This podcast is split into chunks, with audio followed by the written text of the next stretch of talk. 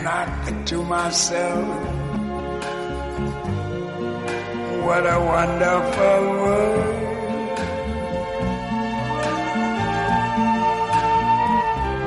I see skies of blue and clouds of white.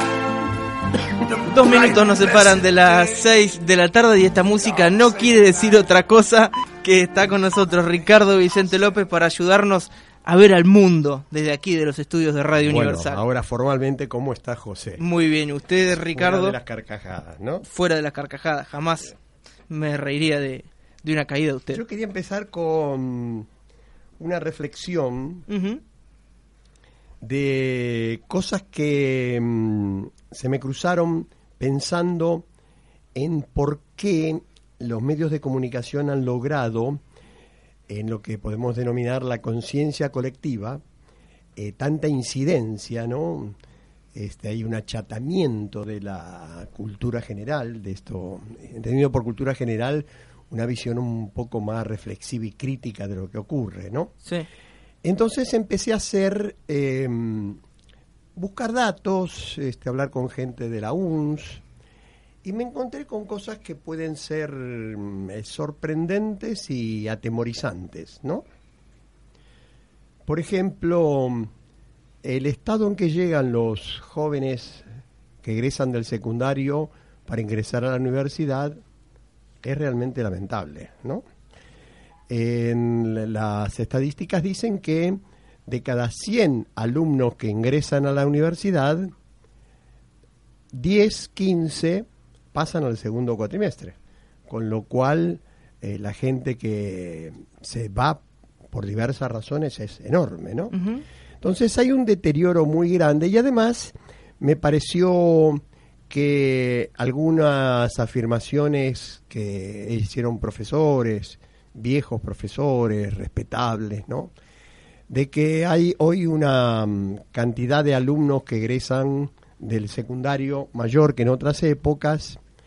Esto se debe a que hay una tolerancia y una laxitud en que se aprueba de cualquier modo, ¿no? Quiere decir que este panorama asusta. Decir, esto es así. ¿Qué es lo que está pasando, no?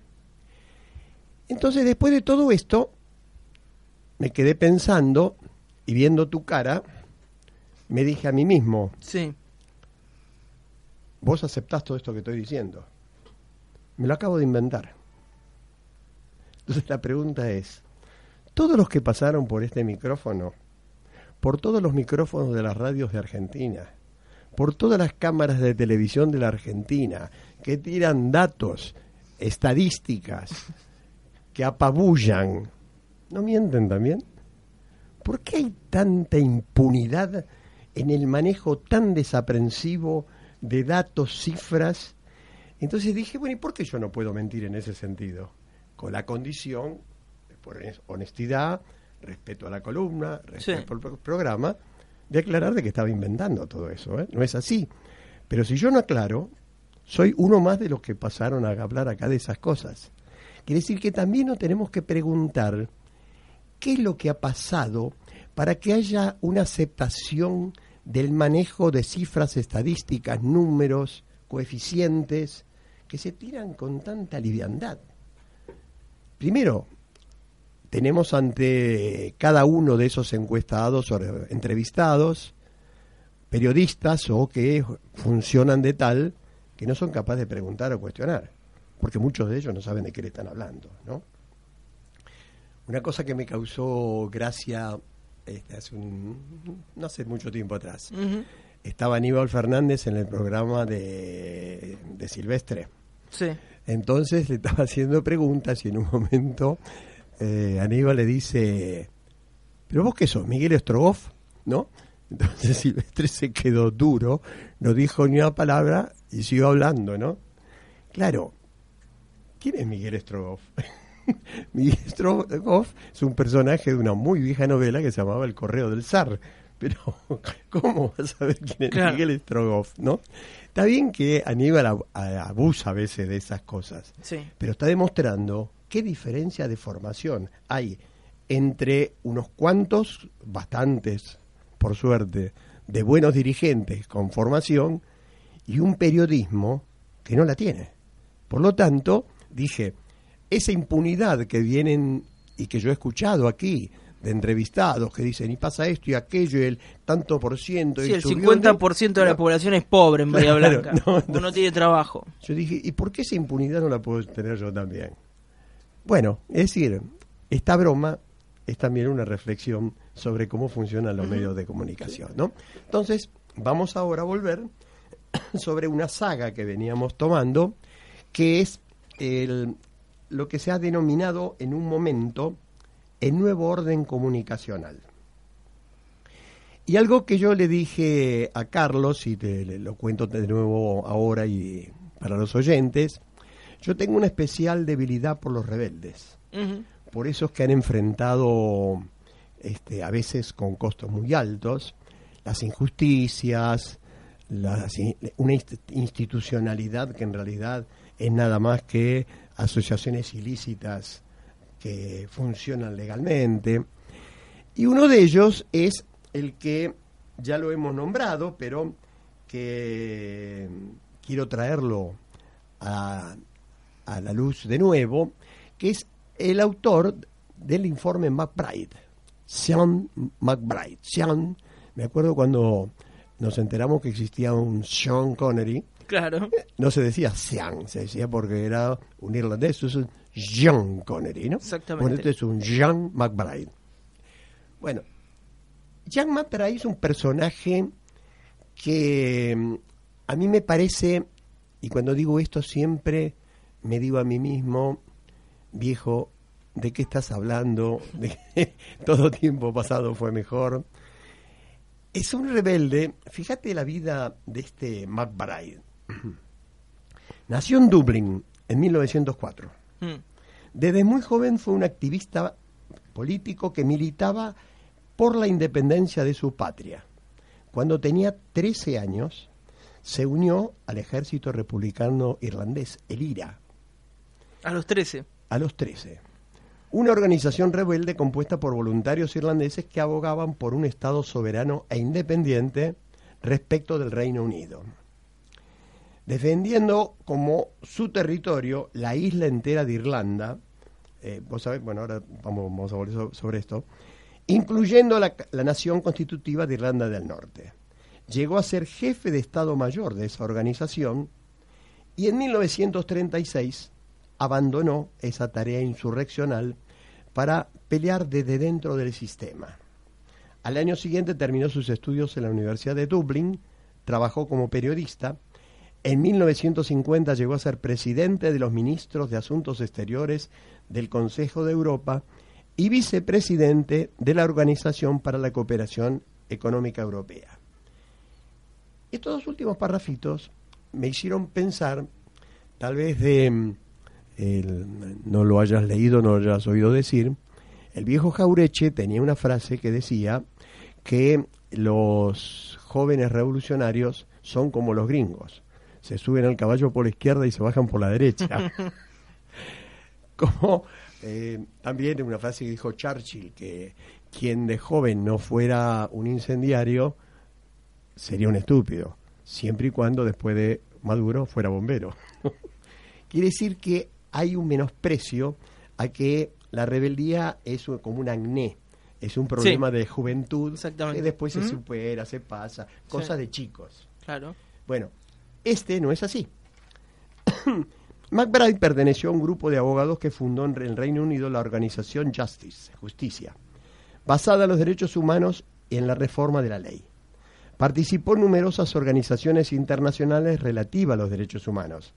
Entre ellas, fue administrador de la International Prisoner of Conscience Fund, es decir, la Fundación Internacional de Presos de Conciencia.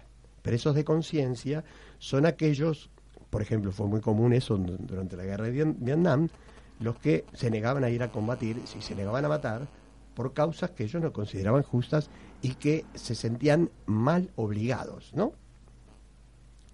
Llegó a ser miembro fundador de Amnistía Internacional. Fíjate vos cómo en su camino institucional se vuelca sobre la denuncia, la investigación, sigue su rebeldía.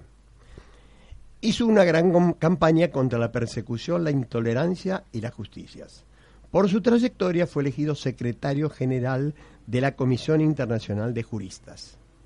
Durante ese tiempo se se creó y fue presidente de la Junta de Organizaciones No Gubernamentales que defendían la protección de los derechos humanos. También fue elegido en dos ocasiones presidente de la Cumbre Internacional de Paz. Voy a abrir un paréntesis. La historia de Irlanda con el Reino Unido es una historia generalmente bastante oculta, que yo tenía así le- leves menciones, alguna idea de la rebeldía irlandesa, hasta que en la época que yo tenía el programa de televisión, visitó un irlandés a una familia acá en Bahía Blanca, eh, me lo presentaron y yo le- eh, cuando empezó a contarme lo de Irlanda, le dije, ¿vos te animás a decir todo esto en, en la televisión? televisión. "Sí, ¿Cómo no? Bueno, lo que ha hecho Inglaterra con Irlanda son las atrocidades más terribles, ¿no? Más terribles. Hay una película en la que hay un joven irlandés que quiere eh, formar una banda de rock, pero quiere tocar solamente música negra, ¿no? Entonces le preguntan, ¿por qué música negra? Dice, porque los irlandeses somos los negros de Europa. Y los, irla- los irlandeses en Dublín somos los negros del Reino Unido. Entonces, reconozcámonos como negros y hablemos como negros Y hagamos su música. Fíjate la actitud de rechazo a la cultura imperante, decir, los negros son los peor de todo. Bueno, no, nosotros nos reconocemos como negros. Una actitud parecida a esta tuvo el Mahatma Gandhi cuando se declaró un intocable. El intocable es en las castas aquellos que ni siquiera se los puede tocar porque son los que te han tirado por la calle, esas, esas cosas que se ven a veces en las películas, en los Sí, noticiosos. sí, sí, sí. Y él se vistió como un intocable y vivió como un intocable para decir yo también soy un intocable, ¿no? Entonces, digo, esas actitudes de rechazo, esos gestos en que mm, no solo se ponen las ideas, sino se pone el cuerpo para lo que está haciendo, siempre a mí me ha generado un- una gran admiración. Entonces, eh, me acordé y las anoté aquí porque me parece que es bueno eh, recomendar. Hay una película, muy buena película, que se llama El nombre del padre, que hablan de eh, un, un prisionero que está preso del ejército inglés por ser un miembro del IRA. Hay otra muy linda película también que se llama El viento que agita la cebada.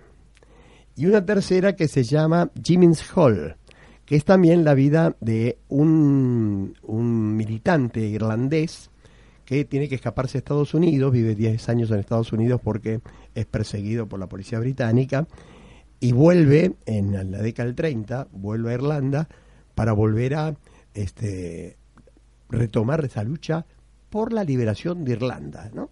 Quiere decir que Irlanda, siendo parte de ese mm, complejo de islas en el que forma el Reino Unido, Irlanda es para los ingleses el tercer mundo.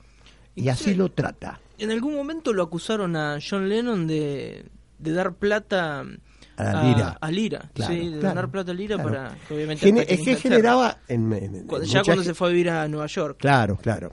Digo, en, en general, durante los 70 y los 80, el- para el- los progresistas, como dicen ahora, palabra tan difusa que entra todo dentro de progresistas, ¿no? Digo, en esa actitud de defensa de los derechos humanos, en general el IRA era una cosa mirada con muy buenos ojos, porque se conocía un poco más lo que había pasado. Digo, en estas tres películas conviene, conviene verlas porque uno se lleva la sorpresa. Hay una de ellas, que ahora no recuerdo cuál es, que hay una escena que es histórica, en que un tanque de guerra pequeño entra a una cancha de fútbol y empieza a disparar con, sobre las tribunas. Una escena terrible. ¿no? Terrible. Bueno, eh, los British hacen esas cosas, con ese, esa gentuza que no corresponde al manejo de, del- de su soberana reina, ¿no? De su majestad. Bueno, los tratan caballeros, caballerescamente a los balazos. Bien. En 1971 escribió un libro que no fue traducido, que se llama The Right of the Refuse to Kill, A New Guide to, of Conscience Objection and Service Refusal. Sería algo así como el derecho a negarse a matar, una nueva guía para objetadores de conciencia, objetores de conciencia, perdón. En 1977 fue nombrado presidente de la Comisión Internacional de Comunicación y acá llega su papel más importante y que causó conmoción en su momento. Más tarde fue nombrado presidente de la Organización de las Naciones Unidas para la Educación, la Ciencia y la Cultura, la UNESCO. En la UNESCO se comienza a hacer una investigación que va a dar lugar a lo que se conoció como el informe McBride, una investigación sobre cómo funciona la comunicación en el mundo. Y hay una, una expresión que se utilizaba que es el libre curso, el libre circular, que se parece a lo que hoy dicen las empresas de la libertad de prensa. Libre circular de ellos, no permitiendo a otros. El informe de McBride es un informe impactante. La descripción que hace de cómo está, estamos hablando fines de los 70, ¿no? Cómo está la comunicación en manos de muy pocas empresas que controlan arriba del 90% del tráfico comunicacional del mundo. Uno se pregunta, ¿y cómo es que McBride, con semejante antecedente, llegó a ser el presidente de la comisión de la UNESCO y fue, a, llegar, llegar a producir un informe como ese? Bueno, ¿cuál es la explicación vista desde hoy es que sobre fines de los 70 se produce en Occidente una bisagra porque accede como primera ministra de Estados Unidos Margaret Thatcher, fines de los 79. Y como presidente de Estados Unidos el cowboy Ronald Reagan. Entonces, acá aparece la revolución neoconservadora, que hasta ese eh, eh, momento la UNESCO todavía era un conjunto de naciones de lo que hoy llamamos el, se llamaba el tercer mundo, los países emergentes, lo que hoy está en el, en el, BRICS, por ejemplo, que todos ellos estaban ahí, por lo tanto, él pudo hacer eso. ¿Qué ocurrió?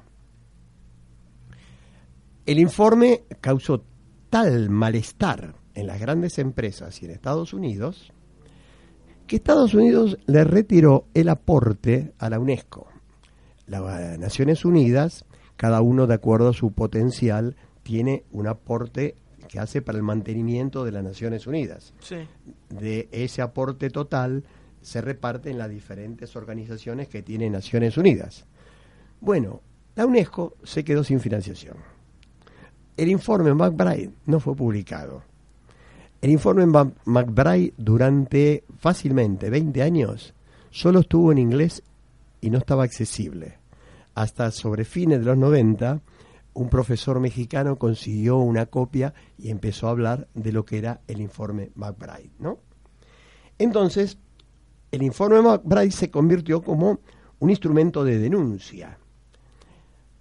Yo diría para mm, decirte por qué me admira este gran irlandés, porque a los 76 años seguía siendo un rebelde. Él, por supuesto, lo expulsaron de la UNESCO, pero él dejó un documento que todavía es un punto de referencia para hablar de, la, em, de la comunicación en el mundo. Cuando se tradujo al castellano, el título que tuvo ese documento fue Un solo mundo, múltiples voces. Es decir, el mundo es uno solo, pero la pluralidad de voces y culturas tiene que estar presente en ese mundo, cosa intolerable para las grandes potencias, ¿no? Bueno, el, debate en, Naciones Unidas llevó a que esto quedara dejado de lado y Naciones Unidas creó paralelamente otra organización que tomó el tema de la comunicación para sí misma, manejadas por quién? Por las grandes empresas de comunicación. Homenaje a Jean Paray. Muchas gracias, Ricardo. Ahí lo escuchaban Ricardo Vicente López, que nos ayudó a mirar al mundo.